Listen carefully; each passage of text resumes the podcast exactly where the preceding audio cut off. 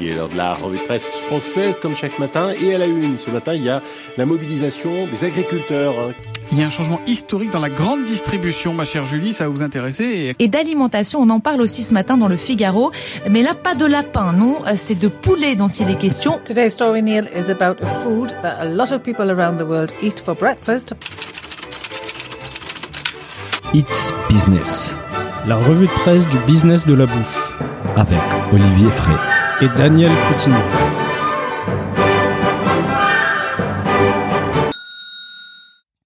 Bonjour à toutes et à tous, bienvenue dans ces premiers épisodes de notre nouvelle émission It's Business, la revue de presse du business de la bouffe. Je suis aujourd'hui avec les fondateurs de la newsletter It's Business et co-animateur de cette émission, Olivier Frey. Bonjour Olivier. Salut Daniel, bonjour à tous. Avant de démarrer notre revue de presse de cette semaine, Olivier, j'aimerais inviter nos auditeurs qui ne l'ont pas encore fait à écouter l'épisode 0 des It's Business, It's Business où nous présentons les concepts de cette nouvelle émission sur Business of Bouffe. Et je vous conseille également de vous inscrire à la version écrite de la newsletter pour recevoir la version complète avec tous les articles et liens. Pour cela, rendez-vous sur les sites businessofbouffe.com ou its.business. Alors Olivier, aujourd'hui je vois que nous avons une sélection assez éclectique comme d'habitude. Nous allons parler des boissons alcoolisées sans alcool, des pains au chocolat et chocolatine et de l'intelligence artificielle appliquée à la gastronomie. Commençons avec la presse française et les premiers articles sur le site d'Europe 1 qui fait référence aux boissons alcoolisées mais quelque chose d'assez particulier sans alcool. C'est quoi cette histoire? Alors effectivement, on, on est euh, ce, ce mois-ci, euh, on est en janvier et le mois de janvier depuis quelques années, il y a, ça s'appelle le, le Dry January. Oui, je vois Ça a été euh, ces anglo-saxons qui avaient lancé ça, où le but c'est c'est de pas boire d'alcool. Hein, donc bon, on, on y adhère ou on n'y adhère pas. Mais l'idée derrière tout ça, c'est il faut aussi y voir une tendance de fond, dans Mhm. le sens où euh, il y a aujourd'hui une demande pour des des boissons sans alcool, enfin non alcoolisées, on va dire ça. Et du coup, les, les industriels euh, du secteur sont- ont commencé à s'en emparer. Hein, donc, euh, Diageo a lancé, euh, a, a racheté une, une start-up qui s'appelle Seedlip, tout à qui, fait. qui fait des, des boissons à partir de.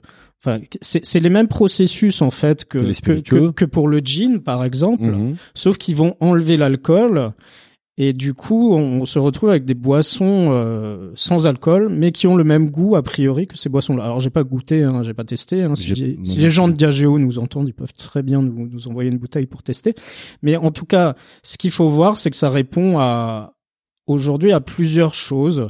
Euh, dans, dans un premier temps, ça répondait euh, pour à des, à des questions religieuses, c'est-à-dire que on, on a des boîtes comme euh, Petit Béret Mhm. qui a Petit lan- Béret, juste pour préciser, moi je connaissais pas. En fait, c'est une boîte qui fait du vin sans alcool. Tout à fait. C'est du vin sans alcool, donc Petit Béret euh, euh, peut répondre euh, à, à des marchés euh, dans, dans des pays du Moyen-Orient où la consommation d'alcool est interdite par la religion. Mhm. Donc la, la, la base, ça, ça peut être ce marché-là.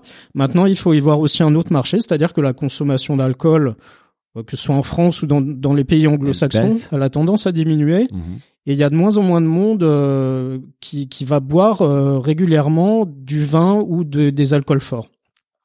Donc aujourd'hui, on a des, des gens qui se retrouvent avec leurs amis euh, dans des bars, enfin plus, plus en ce moment, mais euh, quand, quand ils vont y retourner, ils vont être euh, avec leurs amis.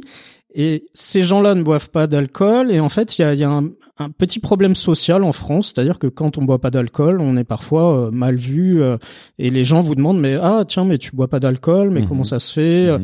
et, et ces gens qui ne boivent pas d'alcool sont quelque part un peu énervés aussi euh, qu'on leur pose la question euh, du euh, pourquoi ils ne boivent pas d'alcool. Ça peut être des choix pas personnels. intégrés peut-être parfois dans de. Oui, socialement parlant, c'est encore un peu mal vu. Donc euh, le, le fait euh, aussi que dans les bars, il y avait jusqu'à présent assez peu d'options pour les gens qui buvaient pas d'alcool. Hein. On, À part leur les jus, les sodas. des jus, des sodas ou, euh, ou des, des eaux, euh, des eaux gazeuses par exemple. Mhm. Donc du coup, ça permet à ces gens-là de, de prendre, euh, bah, de commander, admettons, une bière sans alcool ou un spiritueux sans alcool et peut-être de pas avoir la question mais pourquoi tu bois pas d'alcool en fait C'est clair, bah, c'est très intéressant. J'avais pas intégré cette dimension-là. Moi, c'est qui m'a escotché dans l'article, c'est la dimension business. En fait, on a un patron d'une brasserie qui fait de la bière sans alcool, qui parle d'une croissance très importante en 2020 quand les, bra les brasseurs, en fait, les, les, producteurs des bières, ils ont souffert avec la fermeture des bars et restos. Et même euh, les patrons des petits BE qui parlent d'une augmentation, une croissance dans son chiffre d'affaires des 80% chaque année depuis quelques années. Oui, alors Donc la demande des consommateurs, elle est très très forte en fait. Alors, ça reste un petit segment. Hein, on est d'accord. On, est d'accord. Par, rapport au business de, de l'alcool, ça reste un petit segment, par contre, qui est en très forte croissance. Mais il y a, on, on, est, on parle business, donc euh, il y a un aspect business qui est aussi intéressant là-dedans, c'est-à-dire que vous êtes une, multinationale qui fait des spiritueux. Euh, si vous faites un spiritueux sans alcool, du coup, vous n'avez pas à payer toutes les taxes et les assises sur, ah. ces alcools-là. Ah, tu touches un bon point, Donc, quand vous vendez un, un Seedlip ou une autre marque, tu fais 30, plus des marges. euros, eh ben vous n'allez pas payer euh, les 13-14 euros de, de taxes d'assises. Donc, Hmm. vous pouvez éventuellement garder pour vous toute cette marge euh, que vous devriez payer normalement en taxes. Donc, c'est un très bon business en plus c'est un business euh, qui est qui est très bon pour les bidas des entreprises, on va dire. bon, on continue en fait avec euh, l'alcool. On va parler plutôt de champagne. Là, on a les fêtes sont finies, mais c'est un produit qui évidemment attire beaucoup le, les Français. Et là, champagne biologique. Euh, c'est sur France Bleu quand les grandes maisons des champagnes s'y mettent aussi. Alors moi, juste un parenthèse avant de, de, de te laisser la parole. En fait, comme tu sais, Philibert et moi, on a on a travaillé chez le VMH, on connaît un petit peu ces secteurs. Et c'est vrai que les bio dans les champagnes, c'est c'est c'est pas un sujet qui, qui avait beaucoup de popularité il y a quelques années. Ouais, et encore euh, maintenant, hein, en 2020, euh, on estime que seulement 3,5% des surfaces de l'appellation Champagne étaient cultivées en bio. Donc c'est ça, ça reste très très peu. Alors est-ce que euh, c'est parce qu'il n'y avait pas forcément de demande spécifique sur le bio? Je je pense pas. Je j'ai pas forcément d'explication, mais en tout cas, ce qu'on voit, c'est qu'il y a il y a aujourd'hui des grandes maisons qui s'y mettent. Donc euh, là, on a Vranken Poemery qui a annoncé que il allait convertir 175, 175 hectares en bio. Mhm. Euh, il y a aussi la maison Roderer qui a déjà euh, converti 116 hectares sur 240 en bio. Mhm. Donc ils vont sortir des, des champagnes qui seront certifiés bio cette année. Donc il y a, y a peut-être un effet d'entraînement de ces grandes maisons sur l'ensemble du secteur. Mais, mais je pense qu'on voit ça même dans les vents au sens large. C'est les AOC plus connus comme Bordeaux, Bourgogne ou Champagne, ils mettent un peu plus de temps à s'intéresser à tout ça parce qu'ils sont assis sur des business quand même assez importants. Ils ont une demande qui est très très forte et peut-être les régions viticoles un peu moins connues euh, internationalement comme la Loire, l'Alsace euh, ou, ou, ou, les Suds. Dans les Suds par exemple, ils sont peut-être ils adhèrent plutôt plus vite euh, à la dimension bio. La, la, dimension bio, euh, il, faut voir aussi s'il y a une demande. Là, là, euh, le, le, champagne a quand même eu une très mauvaise année 2020. Donc, Mhm. euh, est-ce que, est-ce que en sortant des bouteilles bio qui, qui vont être forcément plus chères, à mon avis, alors je ne sais pas euh, quel va être le, le premium pour le bio. Euh, toute la question, ça va être est-ce que les consommateurs vont suivre Ça c'est une autre euh, question encore. sur sur des, des produits bio qui ont un premium euh, parfois important, hein, Mhm. euh, il faut le dire. hein. Et, et j'ai lisé l'article. En fait, bah, c'est ce qui est important aussi comprendre un, un champagne, c'est que même ces grandes maisons, elles produisent très peu de raisins par rapport à leur production. En fait, une grosse partie c'est acheté auprès des, des viticulteurs, et donc euh, ils travaillent avec ces viticulteurs pour les inciter à euh, qui eux se mettent à produire du bio.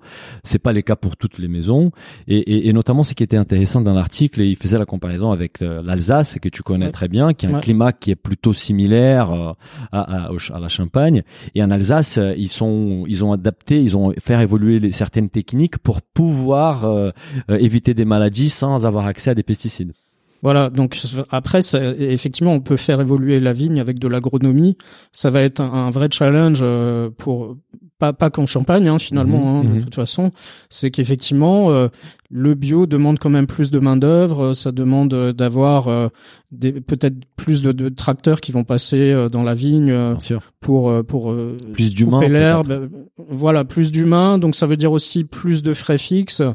Donc à voir euh, comment adapter. Peut-être que si on a des pieds de vigne qui sont euh, qui vont produire un peu plus, euh, on pourra euh, compenser les frais fixes euh, par un meilleur rendement. euh.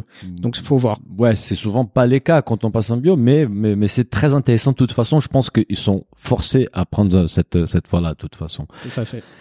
Parlons de, de l'avenir en fait avec ce troisième article sur les échos. Euh, c'est que nous mangerons en 2030. Alors en quoi consiste cet article? Alors en fait c'est un article qui est basé sur une note euh, de Céline Lenné qui est la, la, fondatrice du cabinet de veille et de prospective Alim Avenir, Mhm. euh, qui s'intéresse beaucoup à, à l'alimentation euh, à horizon 10 ans. Donc là on, elle, elle s'est projetée sur 2030 et donc parmi ces, ces projections, ça va être un apport en protéines qui va être encore plus diversifié. Hein. On Mhm. va avoir une, une percée de certains produits à base de lupin, Ouais, j'ai vu ça. hein, de chanvre, Chanvre, intéressant. des céréales qui sont peut-être moins connues que le blé et le maïs, comme le teff. Ouais, j'ai vu ça. Les teff, c'est un céréal africain en fait à l'origine. C'est ça, sans Ouais. gluten. Voilà.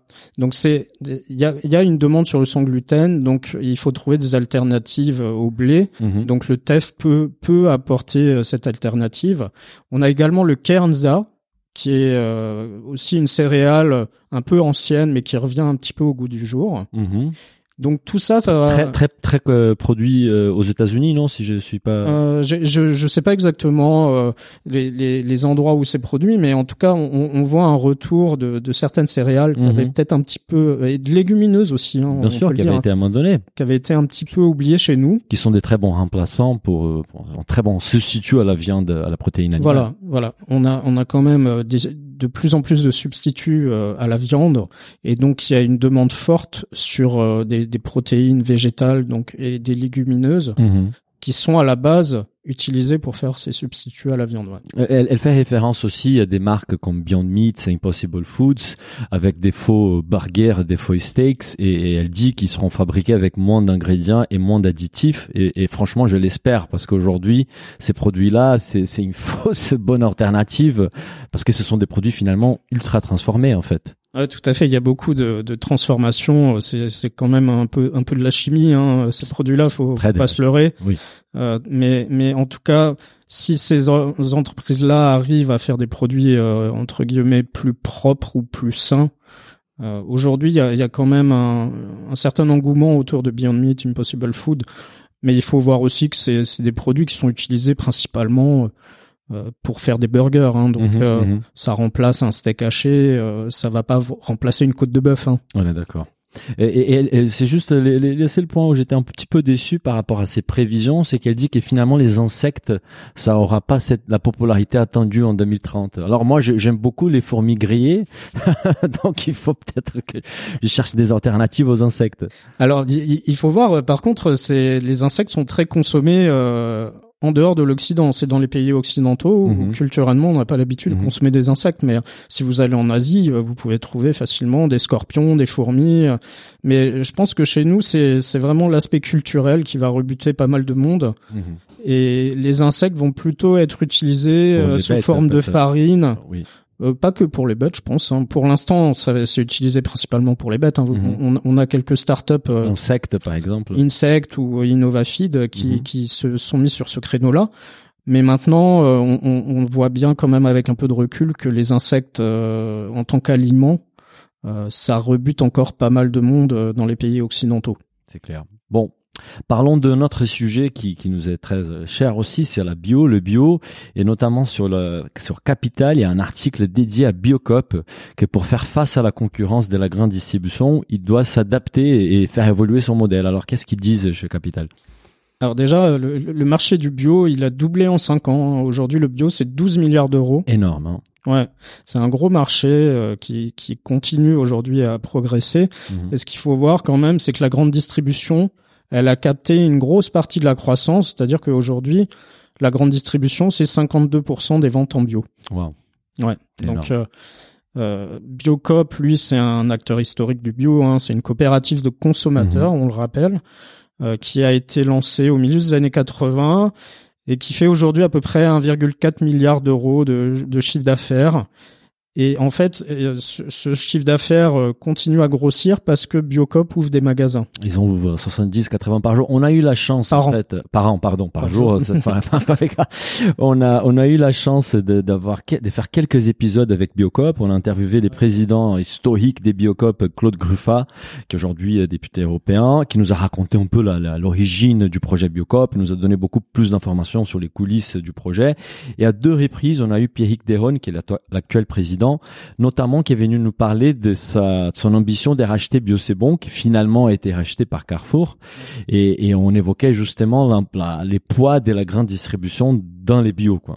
Voilà, donc aujourd'hui, euh, Biocop et, tous ces acteurs euh, traditionnels de la bio euh, doivent faire face finalement à, à des, des distributeurs qui, qui ont réussi à massifier des achats, qui, qui vont s'approvisionner hein, pas qu'en France, mais euh, de, sur des, des produits bio à l'étranger, Les bio d'Espagne qu'on connaît bien. voilà, d'Espagne ou, ou même de, de, de pays euh, d'Europe de l'Est. hein. bien sûr. Et, et du coup, en fait, c'est la grande distribution, elle, arrive à faire des, à, à réduire ses frais fixes, on va dire, Mhm. sur le bio, et donc ça force ces acteurs-là à améliorer euh, leur efficacité opérationnelle, clairement, hein, Mhm. parce que il, il faut plus de rendement pour euh, pouvoir suivre euh, ces concurrents-là. Mhm. Et donc, euh, ce qu'a fait Biocop, c'est qu'ils ont nommé en fin 2019 un ancien de chez Carrefour au poste de directeur général, justement, pour apporter un peu cette culture de la grande distribution au sein de Biocop. Il y a une ancienne d'Intermarché, ou non, de, de, c'est d'Intermarché, non? C'est une ancienne de Au marketing. Système U au marketing, c'est ça?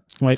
Mais c'est tout à fait, bah, après, moi, nous, on, on a eu des retours, bah, on a eu déjà des gens, a entendu parler de, des gens qui disaient, ouais, Biocop, c'est pas pareil, parce qu'ils écoutent beaucoup de gens de la grande distribution. Après, connaît un, petit peu Biocop et leur engagement reste quand même assez fort. On a eu la chance de de- d'interviewer, euh, c'est un épisode qu'on va publier dans une semaine, euh, Siga, l'application qui donc euh, la société qui a une application qui mesure euh, les niveaux de transformation des produits. Aujourd'hui, Biocop est très engagé aussi sur la dimension de la transformation. Pour la marque propre Biocop, ils, ils, essayent d'avoir des produits qui n'ont pas des marqueurs d'autotransformation. Donc même si Biocop fait évoluer son modèle pour gagner en efficacité, ça reste quand même un acteur très engagé de la distribution. on, est sur un sur un combat entre euh, les, les, les tenants de la bio euh, euh, telle qu'elle était depuis plusieurs décennies, avec euh, en face des, des gens qui, qui veulent massifier le bio Mhm. et qui, qui vont peut-être euh, déconnecter l'engagement de, des producteurs bio initiaux pour en faire un produit d'appel auprès du consommateur en fait. Bien sûr. C'est un peu ça, le, le, le combat il est un peu là aussi. Voyons comment ça va évoluer par la suite et notamment comment Carrefour va piloter Puis c'est bon, ça serait très intéressant Ouais. à observer en 2021. Parlons d'un sujet beaucoup plus détendu, décontracté et qui génère quand même un énorme débat en France, c'est le- les pains au chocolat versus la chocolatine. C'est un article sur RTL qui nous qui nous donne plus d'informations sur, le- sur les ori- origines du débat. Oui, alors c'est un, c'est un vieux débat hein, qui agite jusqu'aux plus hautes sphères de, de la gastronomie française. Hein. Toi, tu es quoi? Tu es team chocolatine Moi- ou team euh, Moi, je suis team pain au pain au chocolat. moi. chocolat Ok. Et, et d'ailleurs, je, je rejoins la team pain au chocolat de Guillaume Gomez, qui est un grand défenseur de la team pain au chocolat. D'accord. Hein. Donc, euh, en fait, il- Il a en face euh, euh, Cyril Lignac qui est plutôt chocolatine. Oui, Mais- voilà. Ben, après, il faut, faut faire des fights euh, un peu de temps en temps. Mais en fait, on, on apprend que, que ce, ce débat-là, il est, il est assez vieux en fait, Mhm. et euh, ça remonterait euh, aux origines. En fait, les, les origines du pain au chocolat en tant que tel, euh, ça a été amené par un Autrichien, un boulanger autrichien, qui a apporté la viennoiserie en France, qui s'appelle Auguste Zang. Et en fait, parmi les viennoiseries qu'il a apportées, il y avait des chocoladun croissants. Hmm. Et donc, on, certains pensent que euh, c'est ce qui a, c'est ce qui est à l'origine du mot chocolatine, Hmm. cette, cette consonance chocoladun. Alors pour pour les tenants du, du pain au chocolat, en fait, euh, certains disent que on, on dit pain au chocolat parce que ça viendrait du goûter des enfants On qui aurait euh, du chocolat. remplacer euh, cette, cette viennoiserie par un, un, un morceau de pain et une barre de chocolat. Et il y en a d'autres qui pensent que en fait c'est c'est une chanson de Joe Dassin qui s'appelle le petit pain au chocolat qui serait vraiment à l'origine de la généralisation euh, du terme pain au chocolat finalement. Bah écoute, euh, si c'est chocolatine, c'est pas un chocolat, ça reste un- une vienno- viennoiserie délicieuse et c'est les plus importants. en Voilà. fait. voilà, qu'on se fasse plaisir. Alors là, les prochains articles, tu m'as, tu m'as quand même surpris. Là, je m'attendais pas à trouver un article des Voici sur It's Business, mais c'est un article qui parle de bouffe et il parle en plus d'un fromage que pour moi méconnu, un fromage suisse qui s'appelle Isbrins et apparemment qui est très à la mode en ces moments. Oui, euh, moi j'étais aussi euh, un peu étonné que Voici nous parle de fromage, mais en fait le, le Sbrins c'est un un fromage suisse qui est réalisé à base de, de vaches, de lait de vache, hein, qui est certifié AOP et qui est produit par contre par seulement 26 fromageries d'alpage. J'ai vu ça, ouais. Alors a priori au goût, il a une saveur salée et corsée et ça va dépendre aussi de la durée d'affinage. Donc euh, c'est euh, 18 à 38, C'est des 36 mois d'affinage. Et a priori, il se consomme un peu comme on consommerait un parmesan, c'est-à-dire que Paix sur les pattes. ouais, on le coupe pas au couteau, on va on va prendre euh, des petits des petites bouchées avec ses doigts, euh, Ça vient assaisonner les plats, en fait. voilà. Donc euh, personnellement, j'ai pas encore goûté le Sbrins, bah mais écoutez, si, si nos auditeurs ils connaissent, ils veulent nous envoyer chez Business of Bouffe, vous pouvez retrouver l'adresse sur les sites, on sera ravis de les goûter. Euh, bah, vu qu'on est en Suisse, est-ce qu'on part, on passe à la rubrique presse étr- étrangère? Allez, c'est parti. Allez, donc des premiers articles sur euh, la publication Vox, The Year Shopping Changed Forever. L'année où l'e-commerce a changé à jamais, où l'achat, les shopping, les commerces a changé à jamais. Ça parle de l'évolution du, de l'e-commerce aux États-Unis, évidemment avec cette année 2020 et les confinements. Ouais, voilà. De, 2020, ça a été vraiment euh, ce qu'on appelle un leapfrog euh, pour le le e-commerce. Hein. Mhm. C'est-à-dire qu'en en quelques mois, ils ont fait un saut de, de 3 à 5 ans euh, en, en part de marché. Hein. C'est énorme. Et, et en fait, c'est un article qui fait une rétrospective finalement très très complète Très hein, de, de, ouais, de- ouais. de Il y a l'année beaucoup qu'a de vécu. chiffres en fait. Il y a beaucoup de chiffres très intéressants sur vraiment l'année qu'a vécu le commerce de détail aux États-Unis. Hein. Mhm. Et finalement, on, on pourrait résumer cet article. Hein, c'est nous, nous nous souviendrons de l'année 2020 comme l'année où les achats en ligne ont cessé d'être l'avenir du commerce de détail et ont été propulsés dans le présent. C'est beau ça. Et, et finalement, quelques chiffres hein, euh, qu'on a trouvé là-dedans, c'est euh, fin 2019, euh, environ 13% des achats au détail, donc si on enlève les voitures et l'essence, Mhm. avaient été effectués en ligne selon une étude réalisée par Mastercard. Et en 2020, les achats en ligne, ils ont augmenté de plus de 30%. Wow. Et donc aujourd'hui, aux États-Unis, 20% du total des achats au détail sont réalisés en ligne. D'accord. Et, et l'article fait aussi référence au, au géant Amazon, qui est apparemment des grands gagnants évidemment de cette année 2020, qui a un- une part des marchés des 39% aux États-Unis. 39%. Voilà, donc Amazon, euh, comme en France, hein, il y, a, il y a eu beaucoup de débats là-dessus. hein. Mhm. Amazon, c'est clairement le grand gagnant euh, Mhm. de la pandémie. Hein. Mhm. Et Amazon, aujourd'hui, c'est effectivement 39%. euh, donc les ventes ont augmenté déjà de 39%. Mais surtout, si on additionne tout le e-commerce aux États-Unis, Mhm. Amazon fait 39% du total du e-commerce aux États-Unis. C'est énorme. Et si on prend en France, pour vous donner un ordre d'idée, Amazon, la FEVAD estime qu'Amazon aurait capté à peu près 20% du e-commerce. Ouais, c'est, c'est, ça reste quand même énorme pour la France. C'est un acteur qui pèse trop.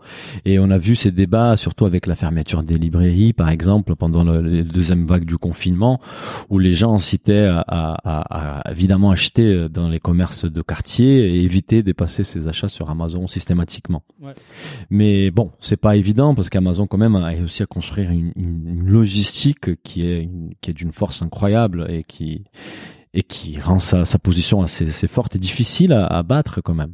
Oui, Amazon euh, a aussi fait une percée dans l'alimentaire hein, finalement, euh, à avec une place de marché euh, qui, a, qui a été lancée il y a, il y a quelques années déjà, mais Mhm.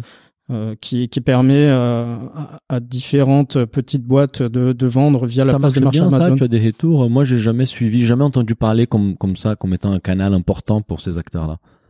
Je pense que c'est un canal important quand vous êtes une petite boîte parce que Amazon va vous amener euh, directement une audience Oui. forte. Mm. Donc c'est bien pour lancer un produit a priori. Mhm. Après, euh, j'ai pas de chiffres exacts hein, on sous va la main, mais à ça lors d'un prochain épisode. On parle aussi dans l'article de Shopify et, et nous chez Business of Bouffe, bah, et notamment dans notre agence des bouffes, on adore Shopify. Nous avons lancé deux sites cette année, bah, 2020, pour nos clients sur Shopify et franchement, c'est c'est une solution qui est excellente pour ceux qui veulent se lancer sur l'e-commerce. Elle est clé en main. On a plein, plein de plugins faciles à installer et mettre en place. Et c'est ça me surprend pas qu'ils ont fait une année des, des records en 2020. Ouais, ouais, Sho- Shopify, ils ont carrément doublé leur chiffre d'affaires euh, sur les neuf premiers mois de l'année. C'est énorme. Ils ont doublé et leur cours en bourse a aussi euh, Explosé. C'est la boîte Aujourd'hui, la plus valorisée au Canada en fait. Ouais, et aujourd'hui, enfin, à fin, fin 2020, 2020, pardon, Shopify, c'était 138 milliards de capitalisation boursière. C'est 138 licornes en fait.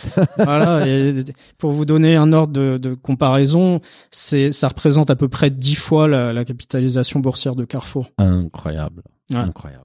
Et, et les derniers chiffres, c'est Etsy. C'est un acteur qui est plutôt une place des marchés pour les indépendants, Voilà. Qui a aussi fait une énorme croissance. Etsy, aussi euh, a doublé son chiffre d'affaires aussi euh, sur 2020. Donc euh, c'est c'est Etsy, c'est une petite place de marché euh, d'indépendants, d'artisans, etc. Donc euh, on voit que finalement le e-commerce peut profiter aussi aux, aux plus petits Bien et sûr. pas que aux géants comme Amazon ou Walmart aux US. Bah, c'est clair. Et même les petits commerçants en France, je pense qu'ils ont vécu ça cette année et en fin d'année, ils ont vu que le- l'e-commerce peut être un, un driver des business. euh, Bah, le petit commerce en. France, euh, oui, Oui. je pense qu'en France ça a fait aussi. euh, ça va, ça a accéléré, comme tu dis, en Ouais. 3-5 ans, la, la tendance.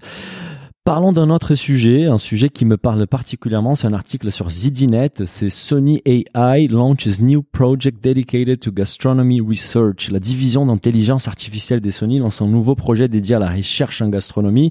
Une petite parenthèse, je sais pas si tu savais, mais j'ai bossé trois ans chez Sony en fait. Ah, j'ai même savais. vécu au Japon grâce à Sony, donc euh, je vous, je vous salue les anciens collègues des Sony. C'est quoi cette histoire d'intelligence artificielle appliquée à la gastronomie? Alors en fait, c'est un projet de recherche et développement de, Sony qui s'appelle le Gastronomy Flagship Project. Ah, Et ils, ils vont ils vont finalement se concentrer sur trois domaines. Donc ils vont faire une application à base d'algorithmes d'intelligence artificielle pour créer des nouvelles recettes. Mhm. Donc c'est une chose qu'on avait déjà vue par le passé. Je crois que c'est IBM qui avait fait euh, un algo euh, pour générer des recettes euh, à partir de ce qu'ils trouvent sur Internet. Donc là, Sony, pareil, ils vont utiliser plusieurs sources de données. Ils vont utiliser des, des données sur des recettes existantes, sur les ingrédients, sur le goût, l'arôme, la saveur, pour développer vraiment des, des toutes nouvelles recettes à destination de la gastronomie. Mhm. En parallèle, ils vont développer un robot qui est censé aider les chefs en cuisine. Alors je sais pas exactement ce que ce que va faire ce robot, hein, mais euh, espèce des thermomix euh, plus peut-être un, un Mm. thermomix avec des bras robotisés. euh, qui... ça ça ça m'emballe un peu moins et, et ils ont aussi l'idée de, de faire de la cro- co-création communautaire, comme ils appellent ça. Mhm. Donc ça, ça va s'appuyer sur des partenariats avec la communauté mondiale des chefs cuistots, des universités, des instituts de recherche, des entreprises.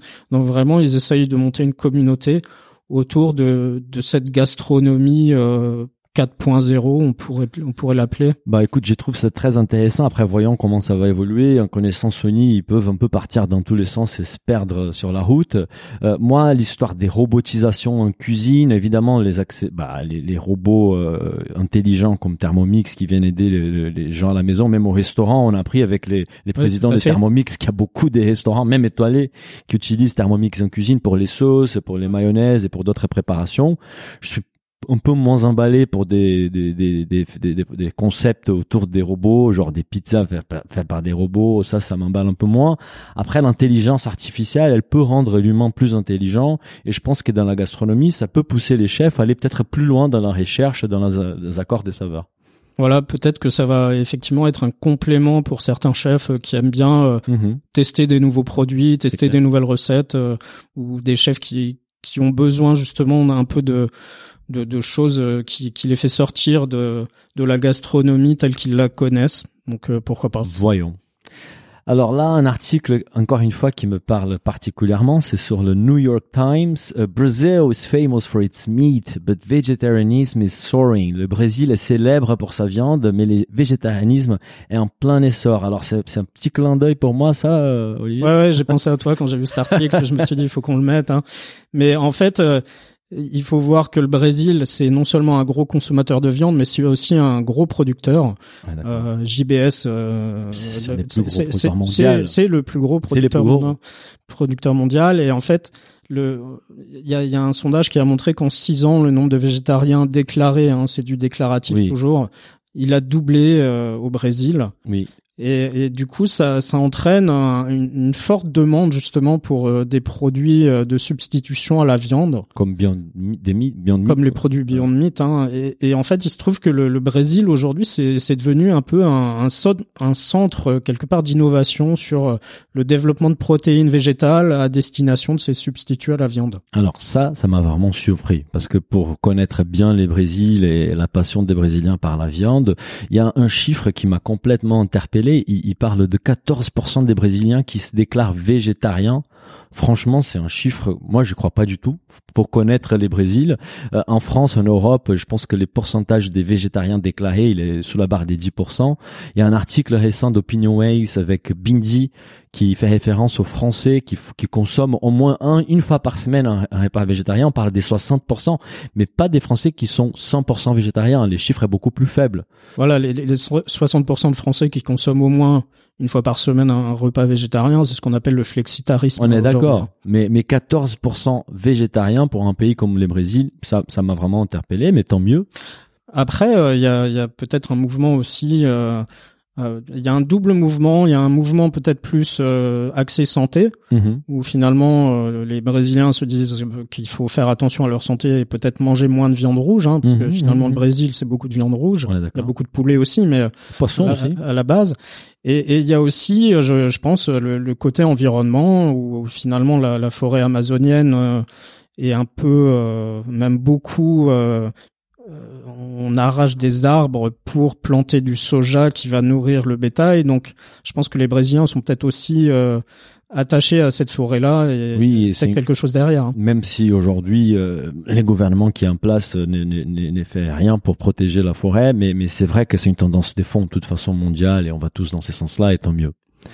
Euh, notre dernier article qui vient directement de Londres avec The Guardian qui dit, euh, c'est sur la Chine en fait, China to bringing law against food waste with fines for promoting overeating. La Chine qui va adopter une loi contre les gaspillages alimentaires en imposant des amendes à ceux qui encouragent la surconsommation.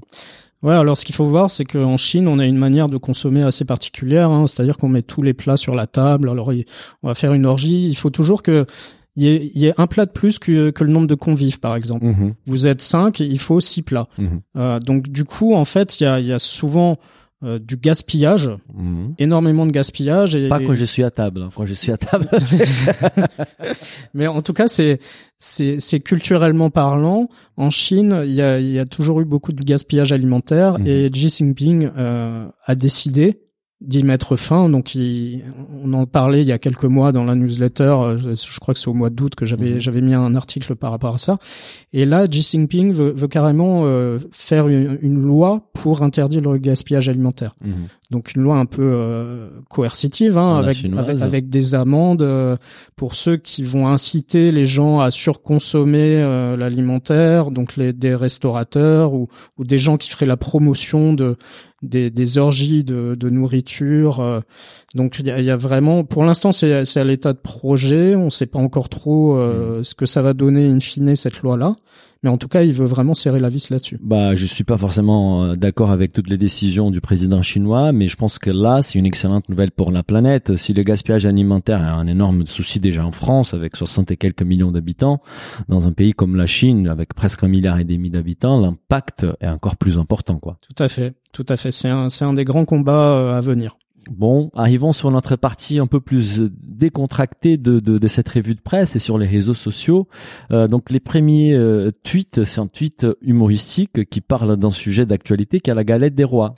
Voilà, c'est un tweet euh, de, de Étienne Dorsey euh, qui, commence à avoir une petite audience intéressante sur Twitter et qui, qui fait des, des tweets un peu humoristiques. Et là, là en fait, il s'est un peu moqué euh, des, des marges faites sur la galette des rois. Donc c'est un, c'est un tweet en fait qui a, qui a fait euh, beaucoup réagir sur Twitter. Mhm. où finalement on a les, les partisans qui de la galette qui disent mais oui mais la galette il y a, y a quand même euh, du travail il y a le coût des amendes etc etc mais enfin si on regarde hein, t'es t'es comme moi t'as as vu les, les prix euh, ça va parfois du simple au triple hein. J'ai vu des galettes à 45-50 euros. ouais. voilà donc euh, il se moquait un peu aussi de, de, de ces prix parisiens des galettes hein. Après, en défense de nos amis artisans de bouche, pâtissiers, boulangers, fran- franchement, ça reste un produit plaisir et festif. Ils ont droit de gagner leur vie correctement. C'était une année difficile 2020 et personne parle des marges d'Apple sur les téléphones et ordinateurs qui est aussi assez intéressante. Donc, euh, tout à fait il faut toujours creuser un petit peu et, voilà.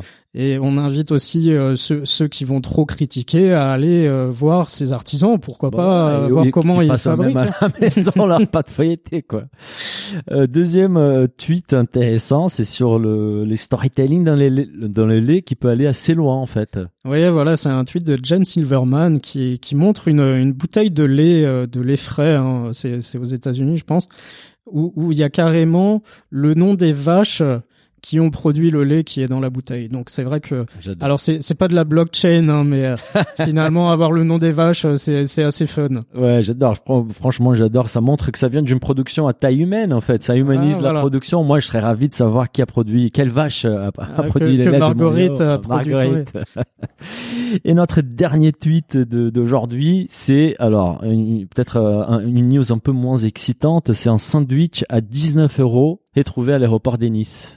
Oui, alors on- l'aéroport, hein, faut, faut bien être honnête, ça nous manque à tous. Hein. On Ouais. n'aimait pas passer à l'aéroport, mais maintenant ça nous manque.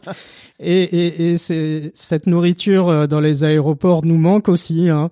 Mais un sandwich à 19 euros, Un euh, peu moins, quoi. un peu moins. Donc euh, Ça me fait c'est- penser, euh, c'est des prix Cédric Grolet avec la qualité McDo, quoi. voilà, c'est un peu ça, c'est un peu ça. Après, ça se justifie aussi beaucoup par les prix des loyers très élevés de ces placements à fort trafic, quoi. Je pense, mais bon, la nourriture d'aéroport, euh, ça, ça nous manque un peu. Mais euh, quand on Surtout tournera dans, euh, dans les voyages, ça, ça nous manquera un peu moins. hein.